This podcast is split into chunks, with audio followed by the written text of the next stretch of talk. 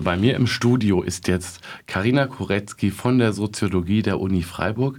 Karina, du hast eine sehr interessante Studie zum Laufen gebracht zum Thema Subjektivität und Selbstwahrnehmung und über Zwang und Gewalt in der Psychiatrie. Mhm. Diese Studie läuft jetzt seit ungefähr drei Jahren. Mhm. Und äh, du hast einige Leute interviewt im Rahmen mhm. dieser Studie. Was ist so dein allgemeiner erster Eindruck gewesen von dem? Also ich habe mich ja schon vor dieser Studie ähm, mit Psychiatrie beschäftigt ähm, als Soziologin und das war, ähm, was ich da vorher gemacht habe, war eine, ich war in, an einem Forschungsprojekt beteiligt an der Medizingeschichte an der Universität Düsseldorf. Das hieß ähm, Aufarbeitung der Geschichte von Menschen mit Behinderungen und psychischen Erkrankungen in Einrichtungen des Landschaftsverbands Rheinland seit 1945. Und äh, man hört da schon am Titel, das war eine politische, politisch motivierte Studie. Es ging um Aufarbeitung. Ja? Also der damalige Hintergrund war, ähm, dass ähm, da entstand ja, da war schon ein paar Jahre vorher in, der, äh, in Deutschland ähm, äh, eine Diskussion entstanden über ähm, Missbrauch und Gewalt in der Heimerziehung. Und ähm, da fingen alle möglichen Träger an, also Caritas zum Beispiel, ja, äh, zu gucken, ähm, äh, was ist in ihren Einrichtungen eigentlich gelaufen. Meistens ging es da um die 50er, 60er Jahre. Man sollte da nicht zu nah an die Gegenwart kommen. Und ähm, da ging es auch um ähm, Entschädigungen. Und da, die Bundesregierung hat da so den sogenannten Fonds Heimatziehung eingerichtet. Und da konnten ähm, Leute, die als Kinder in solchen Einrichtungen ähm, misshandelt worden sind oder Gewalt erfahren haben, sich an diesen Fonds ähm, mit der Frage nach Entschädigung richten. So, das war der Hintergrund. Und dann hat der Landschaftsverband Rheinland, das ist im Rheinland der Träger der Landeskliniken, hat gesagt, ja, ähm, was ist denn eigentlich, oder die Landschaftsversammlung, was ist denn eigentlich mit den Psychiatrien? Sollten wir uns nicht die ähm, vielleicht auch angucken? Das war sozusagen der Hintergrund ähm, dieses Projekts damals, Aufarbeitung. Und wir haben da äh, Zugang gehabt, also ich war im dritten Projekt ja beteiligt als Soziologin und die anderen waren, ähm, also eine andere Kollegin, Soziologin Andrea Zuniden und zwei Historikerinnen, ähm, Frank Sparing und Anke Hofstadt und das Ganze unter der Leitung von einem Medizinhistoriker und einem und Arzt. Ähm, Thorsten Noack und wir haben da Zugang gehabt zu den Archiven vom Landschaftsverband zu, vor allem zu den sogenannten Rechtsamtsakten. Das heißt, in solchen Akten, da wird dokumentiert sogenannte besondere Vorkommnisse, also zum Beispiel Beschwerden, Gewalt, ähm, Todesfälle, Selbstmorde. Ähm, und wir konnten uns das angucken. Und außerdem haben meine Kollegin, die Soziologin Andrea Zonin und ich, ähm, 13 Interviews mit ähm, ehemaligen Patienten, Patientinnen geführt in diesem damaligen Projekt. Und das diese Interviews konnten wir nur zum Teil auswerten. Und das war also äh, mein erst, du hast nach meinem ersten Eindruck gefragt, also erschütternde Zustände. In der, das ist, wir reden hier von den 70er, 80er Jahren bis ungefähr Anfang der 90er wir reden davon, da gab es noch Wachsäle, ja, wo äh, 20, 30 Leute in einem Saal waren. Da gab es freistehende Toiletten. Da gab's, da wurden sozusagen, also in bestimmten Kliniken wurden erst in den 80er Jahren sogenannte Schamwände eingezogen zwischen den Toiletten, damit man hier nicht so nebeneinander auf freien Toiletten sitzt. Also das war halt sozusagen die klassische Anstaltspsychiatrie. Und wir haben dann gemerkt, also die, Zeitraum, also den wir untersucht haben, das ist ja da, wo die sogenannte Psychiatriereform anfing und wir fragten uns, naja, ähm, ist es dann nicht eigentlich quasi besser geworden? Ja. Und wir haben bei den Interviews gemerkt, also den 13 damaligen, ähm, ja klar haben Leute davon erzählt, dass es besser geworden ist. Es ist eine Menge Geld in die Kliniken geflossen. Es ist eine Menge Geld in neue Einrichtungen geflossen außerhalb der Klinikmauern also sozialpsychiatrische Einrichtungen, äh, gemeindepsychiatrische Einrichtungen und so weiter und so fort. Aber es blieb sozusagen, ähm, also dieses mit der Psychiatrie in Berührung gekommen zu sein, blieb ein massiver Schock. Ja? Und so, und das war der Ausgangspunkt für die jetzige Studie. Das zu sehen und zu gucken, gut, wie ist es denn dann weitergegangen? Geht es auch um Stigmatisierung ehemaliger Psychiatriepatienten? Ja, das, äh, darum geht es auch. Also es geht, ähm, also, äh, also wir haben, ich muss dazu sagen, wir haben, also in dem alten Projekt ging es darum, wir haben Leute gefragt quasi als Zeugen. als Zeitzeugen. Ja? Und in dem, was ich ähm, jetzt gemacht habe, ähm, interessiert mich nicht so sehr die Zeugenschaft, sondern mich interessiert, ähm, wie du vorher schon gesagt hast, mich interessieren Selbstdeutungen, Selbstwahrnehmungen. Und die passieren ja sozusagen nicht im luftleeren Raum, sondern die passieren in Relation zu dem, was Menschen in Kliniken begegnet, zu dem, wie ihnen ihre Umwelt begegnet. Also Stigmatisierung ist ein wichtiger Punkt. Und äh, grundsätzlich haben wir äh, oder habe ich äh, Fragen sehr relativ offen gestellt. Also wenn Leute zum Beispiel von Stigmatisierung erzählen wollten, dann konnten sie das tun. Wenn Leute von ihren Biografien berichten wollten, konnten sie das tun. Also ich habe jedes dieser Interviews, ich habe dann in diesem neuen Projekt insgesamt habe ich 36 sogenannte narrative Interviews ähm, geführt. Das heißt, jedes dieser Interviews ist eingeleitet mit einer Erzählaufforderung. In dem Fall war das der Satz, wie kommt es, ähm, wie kam es, dass Sie mit der Psychiatrie in Berührung gekommen sind?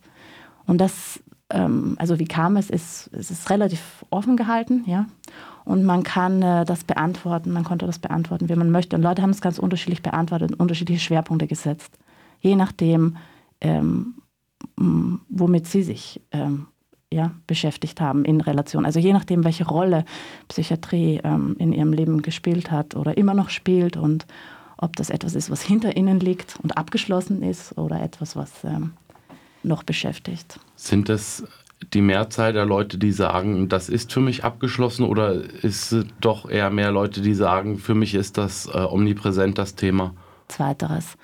Und zwar, es gibt ein paar Erzählungen von Menschen, die ähm, so gesprochen haben, dass man gemerkt hat, das liegt sozusagen hinter ihnen, aber nicht im Sinne von, ähm, das spielt keine Rolle mehr, sondern eher sozusagen auf Wienerisch würde man sagen, es pressiert nicht, ja. Ähm, aber die große Mehrheit, für die, ähm, also um mal aus einem Interview zu zitieren, einer der Interviewten hat gesagt, ähm, ich kam da in die Klinik, also der war vielleicht auch so Anfang 20 oder so, oder äh, nee, jünger, jünger noch und meinte, ja, und seitdem, auch wenn ich außerhalb der Klinik war, schwebt die Psychiatrie wie eine dunkle Wolke über meinem Leben. Das ist krass. Ja. Oh, eine andere Interviewte hat es so ausgedrückt, sie hat gesagt, ja, das zieht sich wie ein roter Faden, diese Psychiatrie-Sachen durch mein Leben. Also es scheint schon so zu sein, dass, äh, also ist mein Eindruck, ähm, dass äh, Psychiatrie etwas ist, was sozusagen nachhaltig ja, ähm, beeinflusst, nachhaltig äh, eine Herausforderung darstellt. Eine, ja. Eigentlich geht es ja darum, in, auch in der Psychiatrie den Leuten zu helfen. Das soll ja der Grundansatz sein vom medizinischen ja, das, das Ansatz, Gedanken ja. her. Mhm. Deswegen heißt es, Psychiatrie ist Krankenhaus und es gibt auch Psychiatrietote natürlich. Aber es gibt auch einen Gedenktag der Psychiatrietoten, da gibt ja. es dann Demonstrationen ja. und dann wird halt gesagt, wenn in der Psychiatrie Leute sterben, naja, das ist Krankenhaus. Im Krankenhaus kann das genauso passieren, wenn jemand an einer Krankheit stirbt und das ist halt in der Psychiatrie nichts Besonderes wäre, wenn da auch mal irgendjemand stirbt, ja. Aber wie ist dieses schwierige Thema aufgefasst worden von äh, den Interviewten? Also in, in, den Sozialwissenschaften ist natürlich klar, dass Psychiatrie zwei Funktionen hat. Ja, also dass sie, sie will helfen, heilen, ja, und sie will disziplinieren und ordnen und gesellschaftliche Ordnung schützen. Ja. ja. Das sind die zwei Funktionen von Psychiatrie und in diesem Spannungsfeld bewegt sich das sozusagen, ja. Und, ähm, und von diesem Spannungsfeld, dass es eben diese zwei Funktionen gibt, das der Hilfe und das der Disziplinierung und Bestrafung, kann man sagen auch. Ähm, das spiegelt sich in den Interviews wieder. Also es gibt, äh, ähm, also in den Erzählungen, die ich ähm, erhoben habe, also es gibt, ähm, also oft auch im selben Interview, ja. Leute haben ähm, äh, hilfreiche Begegnungen gehabt in der, in der Psychiatrie oder mhm. ähm, auch zum Teil sogar sinnvolle Beziehungen mit Behandelnden, obwohl das tatsächlich die Ausnahme ist. Ähm, äh, und Leute haben ähm, erfahren, dass die Psychiatrie, um eine andere Interviewte zu, zu, zitieren, sie einfach nur klein gehalten hat, anstatt ihnen zu helfen, diesem sozusagen diesen Gefühlen des Kleinseins und des ähm, äh, Ausgeliefertseins und der Schutzlosigkeit und der Hilflosigkeit ähm, statt sich sozusagen, ähm, um es mit so einem Buzzword zu sagen, zu empowern. Ja. Mhm. Also fühlen sich Leute wirklich auseinandergenommen, auch durch die Psychiatrie. Ja, äh, letztendlich, ja. also dass es Leute gibt, die sagen, ja, das hat mir den Rest gegeben, so ungefähr. Ja, das gibt's. Also es gibt beides. Es gibt auch Interviews, wo Leute sagen, also es gibt auch Leute, die eine insgesamt positive Bilanz ziehen, aber auf so eine ganz interessante Art und Weise. Also einer hat zum Beispiel gesagt, die Psychiatrie war so schlimm, dass ich verstanden habe, dass ich mir selber helfen muss. Also ist jetzt nicht gerade eine Werbeveranstaltung für die Psychiatrie, sowas zu sagen, ja. ja. Selbstverständlich. Ja. Ich habe mal eine Sendung gehört, äh, eine andere Sendung auf Radio Dreieckland, da hat ein ehemaliger Psychiatriepatient erzählt, dass er wirklich nachts auf dem Gang unterwegs war und da stand dann ein Zinksarg. Hm. Und das ist natürlich krass, solche Begegnungen zu haben. Und natürlich auch mit anderen Patienten, die zum Teil sehr befremdliche Aussagen tätigen oder Leute auch ängstigen mit dem, was sie sagen, vielleicht äh, vorsätzlich. Ja, das kann alles vorkommen, ja. Ja. Gab es da auch viele, die sich so in die Richtung geäußert haben? Also ähm, ist die Frage, wie sich die Leute über Mitpatienten und Mitpatientinnen oder Leute, anderen Menschen in den Kliniken also wie, wie, wie da die Beziehungen waren, oder? Ja, zum Teil auch, aber es, es gibt ja auch manchmal Pfleger, die echt, echt komische Ansagen machen irgendwie. Ähm, ja, also es gab alle möglichen ähm, Geschichten. Ähm, äh, Menschen haben berichtet von Drohungen.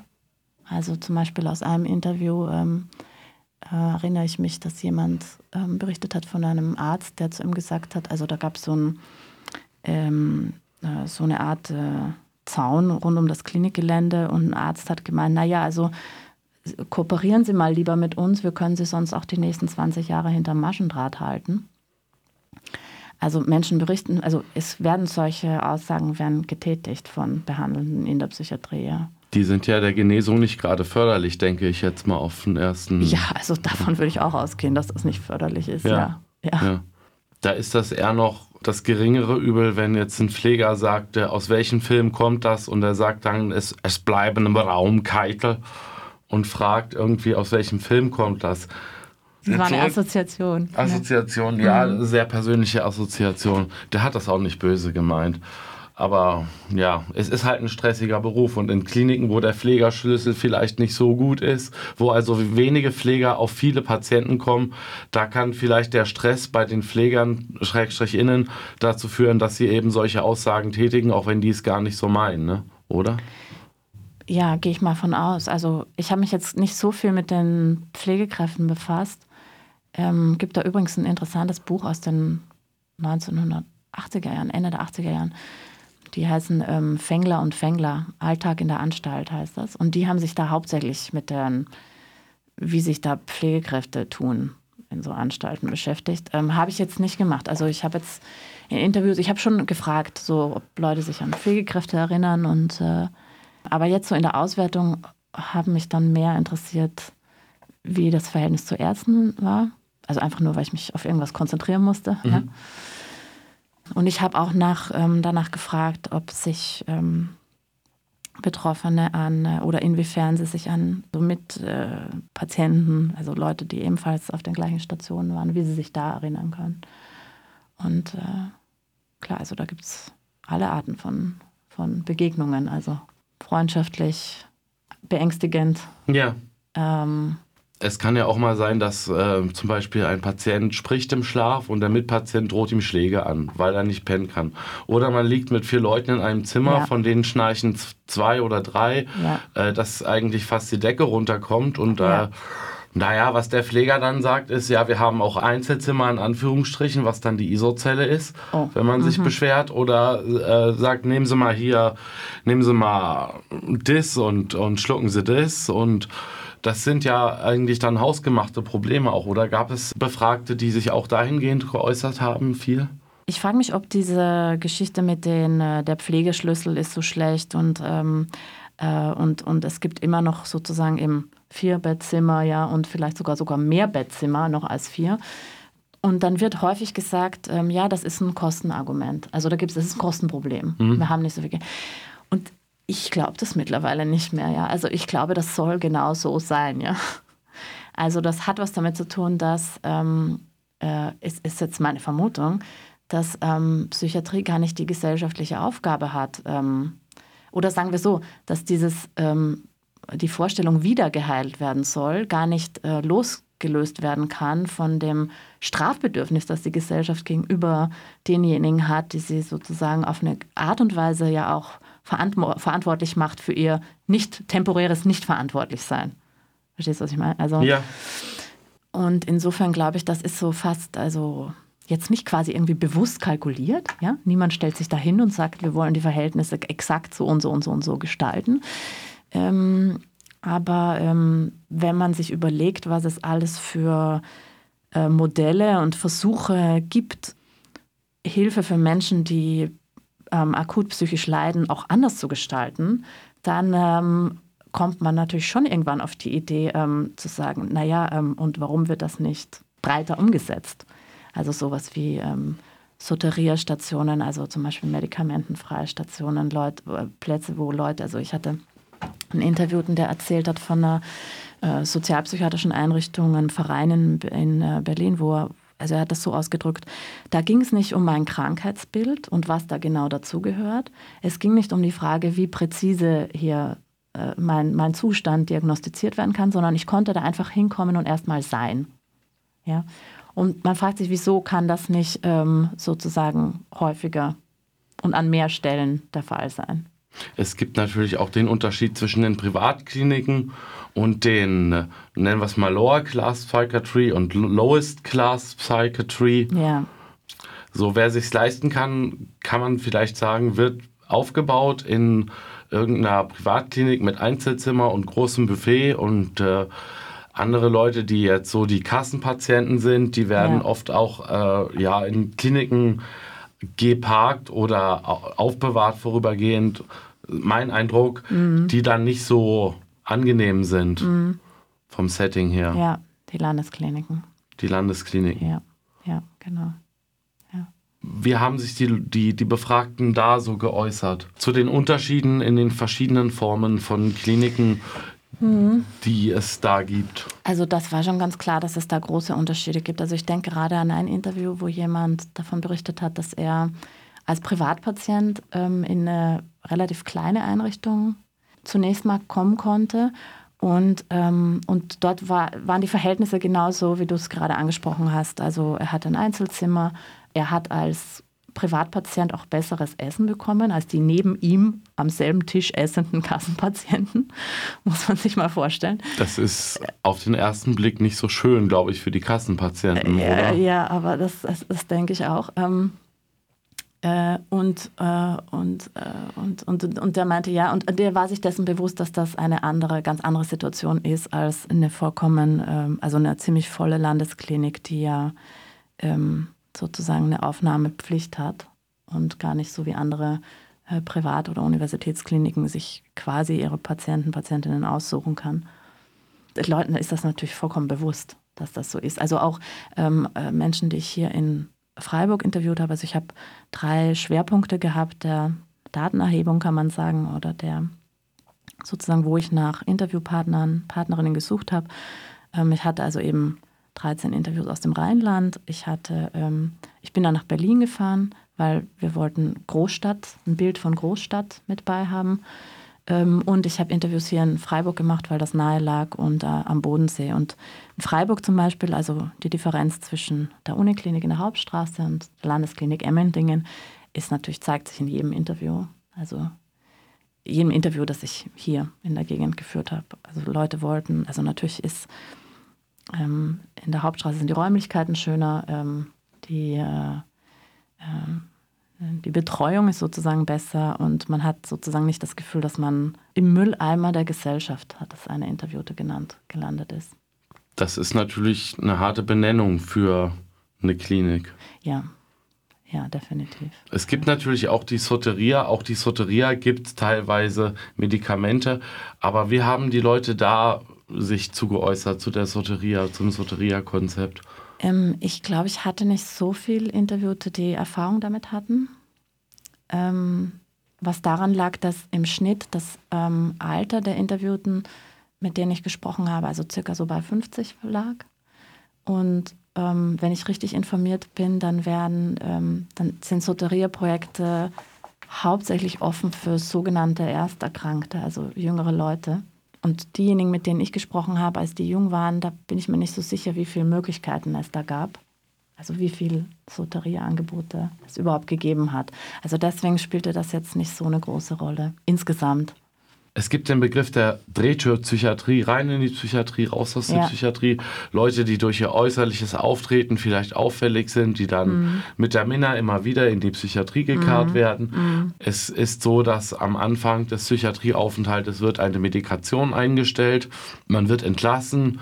In Absprache mit den niedergelassenen Psychiatern ist es manchmal möglich, die Dosis oder die Menge an Medikamenten zu reduzieren, die man einnehmen muss. Mhm. Und dann reduziert man und reduziert und denkt da vielleicht, ja, irgendwann käme man vielleicht da auch wieder weg von mm. komplett. Mm. Es gibt, glaube ich, äh, eine, eine, Bekannte hat das neulich geäußert, dass es allerdings nur ungefähr zwei Prozent wären der Akutpatienten, die wirklich ohne Medikation leben können. Und mein Eindruck ist, auch von Bekannten und Freunden, ähm, da wird dann reduziert und es ist wie so ein Spiel. Man wird eingestellt, man, man möchte eigentlich nicht so viel nehmen, weil es hat ja auch Nebenwirkungen, mhm. die jetzt das äußere Erscheinungsbild vielleicht beeinträchtigen können. Ja. Und dann will man das loswerden und reduziert oder setzt ab und dann kommt der Backflash und das passt für den Betroffenen alles super ins Weltbild, aber die Inhalte, die eigentlich dafür bewegend sind, werden von den Behandelnden gar nicht ernst genommen. Man sagt, der und der hat das und das gesagt und der und der hat das und das gemacht. Oder dass man vielleicht auch bedroht wurde. Und das wird dann alles in die Grauzone der Paranoia geschoben. Und letztendlich ist der Patient, steht dann vielleicht doch oft alleine da mit seinen Erfahrungen, weil eben das nicht geglaubt wird, was da für den Patienten, Schrägstrich Patientin passiert ist. Ja. Jetzt habe ich mich auch mal unterhalten mit jemand, der als Pfleger in der Psychiatrie arbeitet, der sagte, dass aber in neueren, also in moderneren Behandlungskonzepten eben diese, diese Hintergründe oder was vielleicht Leute auch Urgeschichte nennen, mhm. wieder mehr an mehr an Wichtigkeit gewinnen und auch ja. aufgegriffen werden, ja. auch seitens der behandelnden Ärzte. Ja, das sind ja gute Nachrichten, wenn das so ist. Ähm, also ich, ich kann sagen von dem, was mir ähm, meine Interviewpartner und Partnerinnen erzählt haben, dass ähm, also alle, wirklich alle, selbst diejenigen, die ähm, im Grunde genommen relativ positive Erfahrungen gemacht haben oder die zum Beispiel keinen Zwang erfahren haben, dass äh, aber auch die gesagt haben, ich würde mir wünschen, dass es mehr Gespräche gibt in den Kliniken. Also äh, nicht nur therapeutische, also irgendwelche Gespräche. Ja? Und ich glaube, diese Sprachlosigkeit in der Psychiatrie, der Glaube, man könnte ähm, sozusagen beziehungslos behandeln, unter Anführungszeichen, ja. Also es werden da äh, äh Medikamente verschrieben und, äh, und ähm, Fango, und, und, und das war's, ja. Fango vielleicht nicht unbedingt, aber so ein bisschen Sporttherapie, ein bisschen äh, ja, Körbeflechten, ja. was malen, ja, Mandalas genau, malen genau. und so. Also das sind ja alles irgendwie sprachlose Aktivitäten.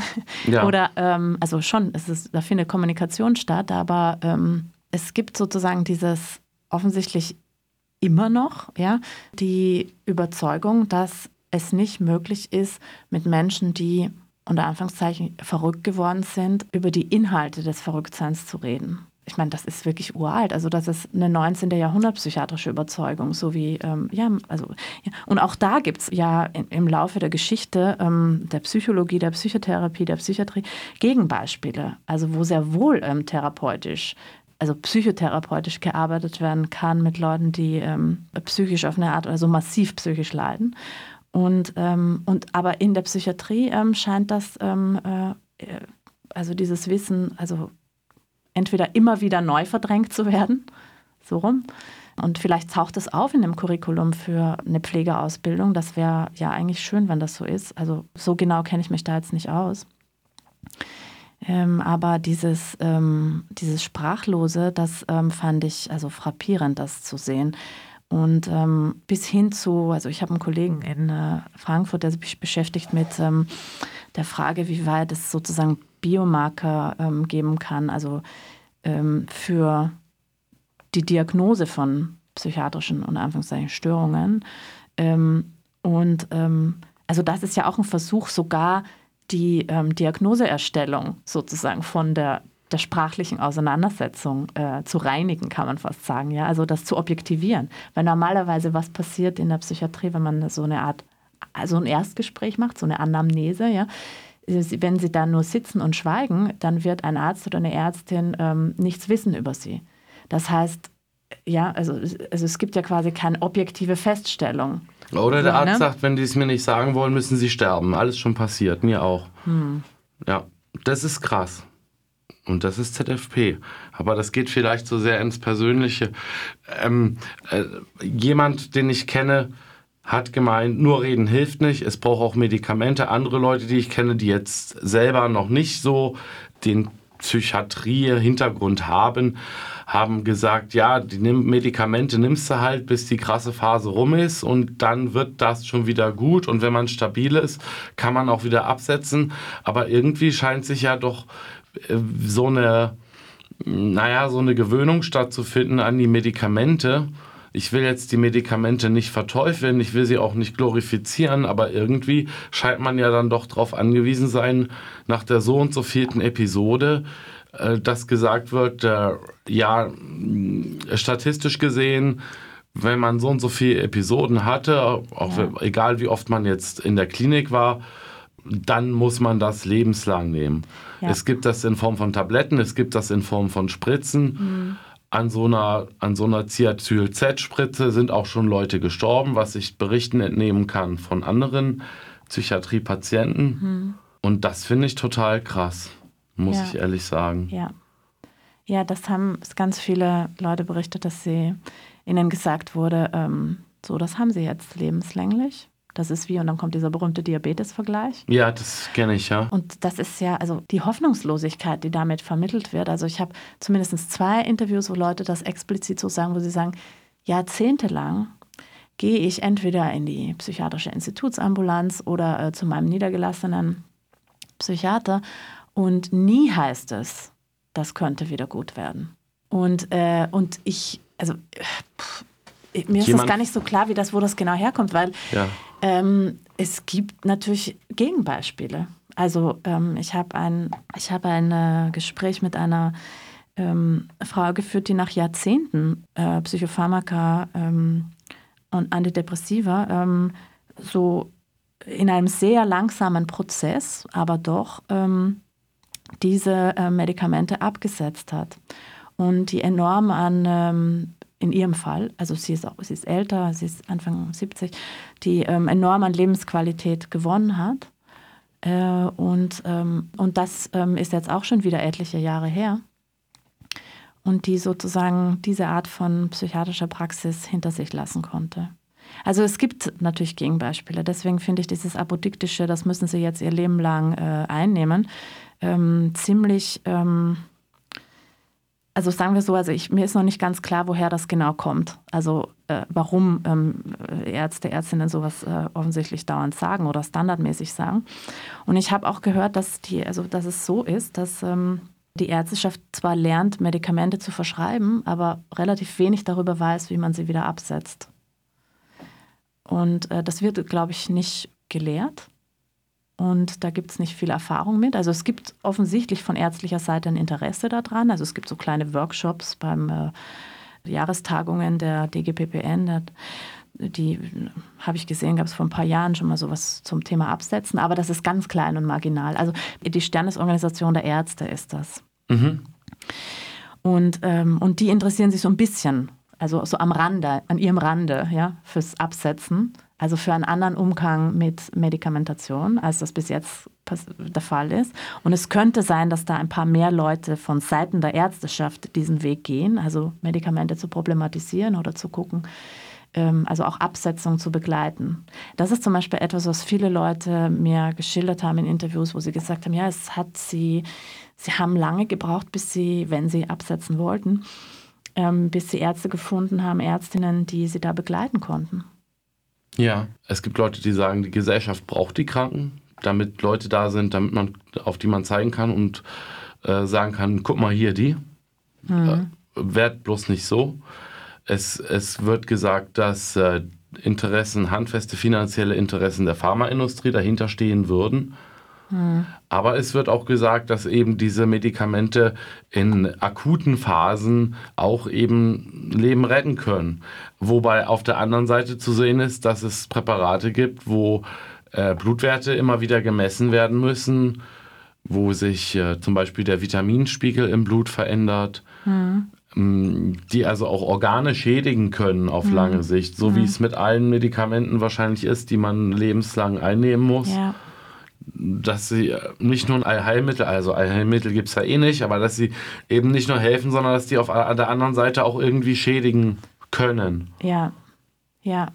Also ich kenne ja auch die Studien, die sagen, dass wenn man jahrzehntelang Neuroleptika einnimmt, ähm, äh, dass das ähm, eine Auswirkung hat auf die Lebenserwartung.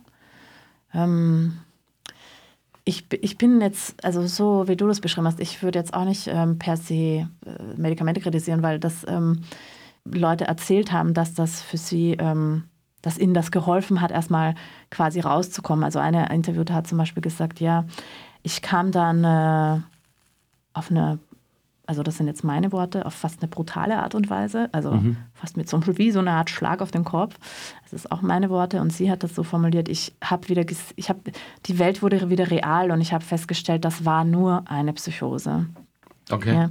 Und das, dabei hat ihr das ähm, Medikament geholfen. Und sie hat aber da eine ambivalente Position zu gehabt, weil eben, wie gesagt, die Nebenwirkungen sind angesprochen worden, wobei bin mir da auch nicht so sicher, was die Wirkung und was die Nebenwirkung ist. Aber sie hatte mal gemeint, ja, also das ist, es ist ein massiver Eingriff in meinen Körper. Das ist hier nicht, also ist nicht wie Aspirin nehmen oder sowas. Und, ähm, äh, und gleichzeitig hat mir das ähm, geholfen, da erstmal aus einer sehr beängstigenden Welt, also sie, sie hat das als beängstigend beschrieben, auch wieder rauszufinden. Ja, jemand, den ich kenne, hat auch ges mal gesagt, eben, äh, man muss das nehmen, weil was, was hat man davon? Was hast du davon, wenn du abdrehst und läufst vors Auto oder sonst wo? Und dann ist das Medikament wirklich das geringere Übel in dem Fall. Ne? Hm. Ja, ich habe also eines der, ein Buch, das ähm, ein Freiburger geschrieben hat, Klaus Gauger, ich glaube, das heißt Meine Schizophrenie. Der ja, meinte, der meinte, ich, ich wünschte, ich hätte ähm, zwangsweise Neuroleptikum bekommen. Das hätte mir viel erspart, sozusagen. Ja. Also die Position gibt es auch. Ja. Was sind die, die krassesten Erlebnisse, die Leute aus der Psychiatrie schildern? Ich weiß es gar nicht auf einer Skala, also okay. von, aber äh, eine Sache, weil ich gerade momentan über dieses, ähm, also äh, diesen Teil meines ähm, Forschungsberichts schreibe, ähm, ich gucke mir so ein bisschen, ich gucke mir an, ähm, kann man äh, sozusagen die Beziehung zu Behandelnden, ähm, kann, kann man das so ein bisschen gruppieren, was Leute darüber sagen? Ja, also ist das für Sie im Allgemeinen, ähm, also konfliktbehaftet, ja, ist da, ähm, passiert da irgendwas Sinnvolles? Ähm, äh, und also das, was sozusagen in der, in der ähm, Medizinethik und, und, und, und so weiter, die Arzt-Patienten-Beziehung genannt wird. Und ich habe ähm, vor allem aus dem Düsseldorfer Projekt, dem Flooring-Projekt, das ich angesprochen habe, da sind ein paar Interviews mit bei, wo Leute noch ähm, ähm, ehemalige Nazi-Ärzte erlebt haben in, in, Kliniken. Und das ist sozusagen eine, ähm, also oft wird, manchmal wird das gar nicht so direkt gesagt. Also das sagt zum Beispiel ein Interviewter, das war eine von früher. Also der ist ähm, in Mitte der 60er, Ende der 60er Jahre in eine Landesklinik gekommen und hat dort Jahrzehnte in dieser Anstalt verbracht und äh, berichtet so ein bisschen eben, also und, und, nennt eigentlich insgesamt nur zwei ähm, Ärzte, Ärztinnen beim Namen. Ähm, der erste Arzt ist derjenige, der ihm, ähm, der ihm ermöglicht hat, dann am Anfang der 90er Jahre in eine betreute Wohneneinrichtung zu ziehen, also aus diesem Anstaltsgelände heraus, also so ein richtiges 19. Jahrhundert Anschnittsgelände, also das verlassen zu können. Den nennt er und dann nennt er eben eine zweite Ärztin, von der er sagt, ähm, die war von früher. Und da ist sozusagen ähm, ein Moment von, ähm, also da reden wir natürlich nicht von irgendwie Konflikt oder sowas, sondern da reden wir von einer, einer massiven Bedrohung, wo es mir jetzt gar nicht darum geht, äh, festzustellen, äh, ob das jetzt wirklich so war oder nicht. Ja? Aber ähm, also für, für mich war jetzt wichtig, für diesen Interviewten, der noch, ähm, der sich dessen bewusst war, ähm, äh, was Nazi-Ärzte ähm, äh, gemacht haben und der wusste um die NS-Krankenmorde, ähm, ist, ist sowas einfach, äh, äh, ähm, also ja, also der hat, es, der hat sein, es, sein gegenwärtiges ja. Erleben mit diesem historischen Wissen verknüpft. Ja? Und das finde ich natürlich, also diese Art von Geschichte der Psychiatrie, die man ja in das ist ein dunkles in, Kapitel. In, in, in, keinem anderen Land findet, ja. Also ja. diese Art von Qualität, dass Ärzte sozusagen eben nicht nur disziplinieren, sondern ermorden, ja. Mit diesen komischen ähm, Bussen, wo mit den Abgasen ja, dann die ja, äh, armen ja, Menschen dann getötet wurden. Genau, ne? genau, genau.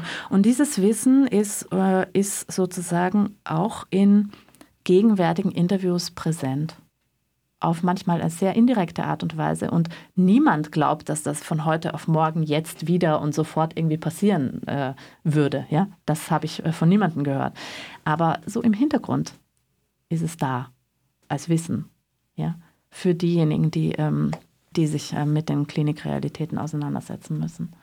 Es gibt ja auch Pfleger, die irgendwie Nationalhymne von der DDR hören und das ganz toll finden. Und dann geht man da hin und macht eine lakonische Bemerkung und dann kommt der Pfleger mit der Betonspritze. Alles schon gehabt, ne? Von den Medikamenten wegzukommen ist ja für viele eigentlich wichtig, weil die Medikamente sind teuer, man, man riecht davon unter Umständen ein bisschen komisch. Die Medikamente bewirken zwar, dass man irgendwie sich disziplinieren kann, aber auf andere Art und Weise wird man oder Mensch dadurch auch unattraktiv und für die Mehrheitsgesellschaft vielleicht nicht mehr tragbar, dass dann gesagt wird, hier, äh, ich, im, im Facebook hat mal jemand gepostet, die nach Kacke riechende Sozialpsychiatrie. Das ist jetzt eine ziemlich krasse Übertreibung von dem, der das gepostet hat, aber es ist irgendwie, beschreibt das so, dieses Setting, wie Menschen äh, da auch ein bisschen ausgestoßen sind, obwohl es ja eigentlich darum gehen soll, sie doch in der Gesellschaft irgendwie zu halten. Und ja. äh, wenn man wirklich die Medikamente los absetzen will, dann ist das natürlich auch mit viel Disziplin verbunden. Also trinken sein lassen, irgendwelche rauchen mhm. auch nicht. In der Psychiatrie wird sehr viel geraucht. Mhm. Was wäre so die Prognose? Was haben die Leute gesagt, die wirklich davon weggekommen sind, wie sie das geschafft haben? Meistens war das, also ich überlege jetzt gerade, ob ich da mehr als ein Interview habe, wo das, ähm, dann mache ich es einfach an einem, an dem einen Beispiel. Die ähm, Interviewpartnerin, von der ich vorher gesprochen habe, die über mehrere Jahre hinweg langsam sich sozusagen von den Medikamenten verabschieden konnte. Und das war für sie verbunden mit Erkenntnissen darüber, was sie sozusagen ähm, jetzt aus ihrer Geschichte heraus in die Psychiatrie geführt hat. Also sie hat was verstanden über sich selber, es hat was mit Selbsterkenntnis zu tun gehabt. Und das hat sie erzählt als, ähm, also das ging einher mit dem Impuls ähm, zu sagen, okay, ich glaube, ich bin an dem Punkt, wo ich das machen kann, das äh, Weglassen der Medikamente. Das ist natürlich ein Punkt, den für sich selber zu erkennen, ist vielleicht gar nicht so einfach. Ich glaube auch, dass das sehr schwer ist. Und wir sprachen von Hilfe. Also wenn die Psychiatrie wirklich helfen wollen würde, dann würde sie dabei helfen, diese Selbsterkenntnisse ähm, gewinnen zu können. Nun ist es ja so, dass die einfach auch gerade äh, in den Landespsychiatrien das Personal schlichtweg nicht die Zeit dazu hat weil ja, oder es zu wenig Interesse. gibt. Nicht das Interesse. Nicht die Ausbildung. Es gibt ja auch, es gibt ja auch Patienten, die, die, die über die Psychiatrie schimpfen und sagen, das hier ist ein scheiß KZ. Alles ja. schon gehört. Ja. Äh, kann es sein, es gibt Menschen, die vermuten, dass es, dass es eigentlich so gewisse Tendenzen aus braunen und dunklen Vorzeiten noch gibt, dass das heute aber anders läuft, abseits der Gesellschaft so dass es die Leute nicht mitkriegen. Wie ist du da? Äh, Entschuldigung, ich muss. Nee, nee, ich verstehe schon die Frage. Ja. Also ähm, im Sinne von, oder so, ich glaube, Sie verstanden zu haben, also sozusagen, wo zeigt sich sowas wie Kontinuität der NS-Krankenmorde? Ist das die, ja. Frage? Ja. Ähm, also, ähm, ich überlege gerade, ob ich das anhand von Interviewmaterial konkret beantworten kann, also im Sinne von, wie haben Leute darüber gesprochen oder ob ich da eher meine eigene Einschätzung. Also mindestens eine Interviewpartnerin hat ähm, gesagt, ja, natürlich sind die, man muss vorsichtig sein mit den NS-Vergleichen, weil es finden keine systematischen Morde statt. Freilich. Aktuell so. Und insofern passt der Vergleich nicht. Ähm, wo er ähm, vielleicht schon passt, ähm, überlege ich gerade, ich glaube, es hat was damit zu tun, und das ist jetzt meine Interpretation, was ich vorher sagte mit, ähm, man weiß um diese Geschichte. Ja? Selbst, hm. wenn sie, selbst wenn die Situation jetzt eine andere ist. Man weiß um diese Geschichte. Und ich glaube, dass dieses Wissen ist eine Art Wissen, auch das geht so, so ein bisschen so wie, man weiß, was einem drohen könnte in dieser Gesellschaft, wenn man nicht funktioniert. Ja. ja?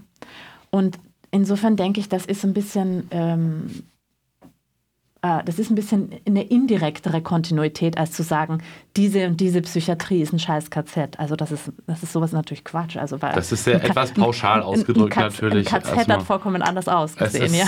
Als war, natürlich. Ähm, äh, und ähm, aber ich, sagen wir, sagen wir so rum, ich verstehe schon, wieso man diese Assoziation haben kann.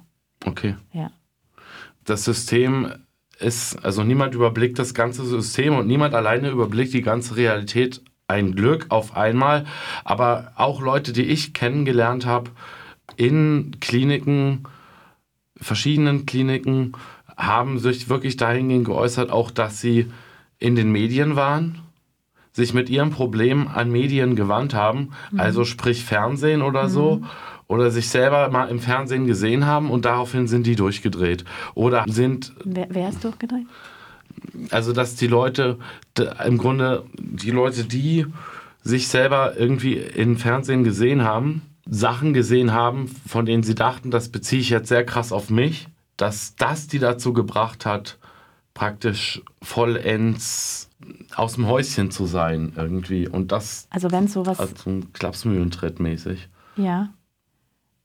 Aber ah. vielleicht ist, ist das jetzt gar nicht so passend. Also als Bedrohungsgefühl, dass, ja, ähm, ja. Dass, dass gesagt wird, dass es halt so funktioniert, dass Leute vielleicht durch Medien gezielt neben die Spur gebracht werden, damit sie in die Psychiatrie kommen, weil sie sich irgendeinen Fehltritt geleistet haben oder weil unterstellt wird, die würden nicht richtig arbeiten sind auch Befragte gewesen bei dir, die sich dahingehend geäußert haben?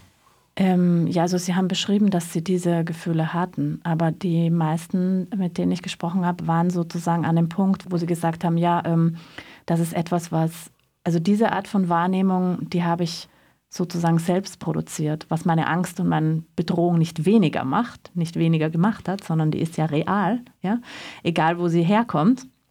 Ähm, aber im Schnitt waren die Menschen, mit denen ich äh, geredet habe, so, dass sie ähm, auf diese Erfahrung sozusagen zurückgeguckt haben, ja. Mhm. Also sie waren sozusagen nicht mittendrin mit diesem Problem beschäftigt. Ähm, wird über mich gesprochen oder nicht, ja?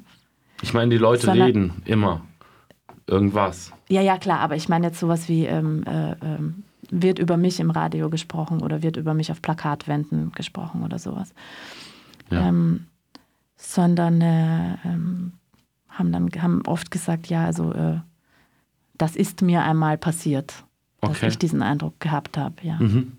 Abschließend, was möchtest du vielleicht sagen, um auch Leuten Mut zu machen, die jetzt vielleicht gerade nicht so das Land sehen, die vielleicht selber betroffen sind, vielleicht auch akut betroffen sind. Mhm. Was kannst du denen auf den Weg geben? Was möchtest du denen auf den Weg geben?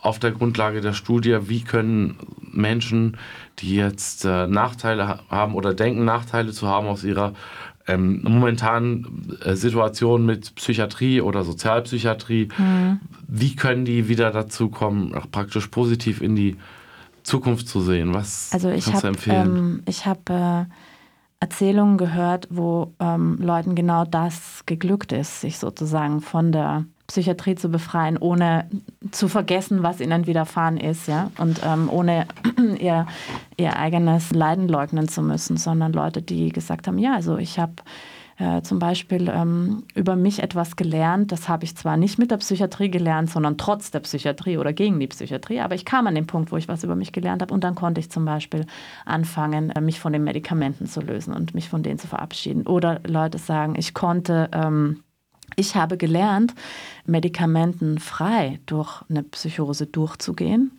Und das hat, mich, ähm, hat mir gezeigt, ja, das ist auch nur eine Phase. Auch das geht vorbei. Und ähm, in dem konkreten Fall, den ich da gerade im Kopf habe, oder diese konkrete Erzählung, da ähm, hat der ähm, Erzählende gesagt, ähm, ja, ich habe gelernt, was mir gut tut, ist, ähm, äh, mich zu engagieren, zu wirken, zu handeln. Ja, also in dem Fall, in seinem Fall, war es ein politisches Engagement. Oder ähm, ich habe von einer Frau eine Erzählung gehört, die gesagt hat, ich habe, ich bin quasi jahrzehntelang, also ich paraphrasiere das jetzt ein bisschen und fasse das zusammen, ich bin jahrzehntelang den ähm, Ärzten hinterhergerannt, weil ich so gerne mal wollte, dass sich irgendwer für mich interessiert. Ja? Und ähm, jetzt bin ich ähm, äh, Ende 60 und ähm, jetzt würde ich endlich die ähm, Therapie, die Gesprächstherapie bekommen von einem Psychiater, der mir das angeboten hat. Und ich höre ihm zu und der will eigentlich mit mir nur über Literatur reden und ich finde den so langweilig, ich gehe da jetzt auch wieder weg. Ja. Hm. Jemand, der sozusagen, also die hat quasi für sich ähm, äh, die Freiheit gewonnen, zu, zu festzustellen, also genau sagen zu können, das tut mir gut und das tut mir nicht gut. Ja? Also ähm, es gibt viele solche ähm, Erzählungen und ich, ähm, ich denke, das macht auch, also sowas könnte Mut machen. Karina, ich danke dir. Ich danke ja. dir für dieses Interview. Ja, danke für die Einladung, David. Das hat mir Spaß gemacht. Gerne.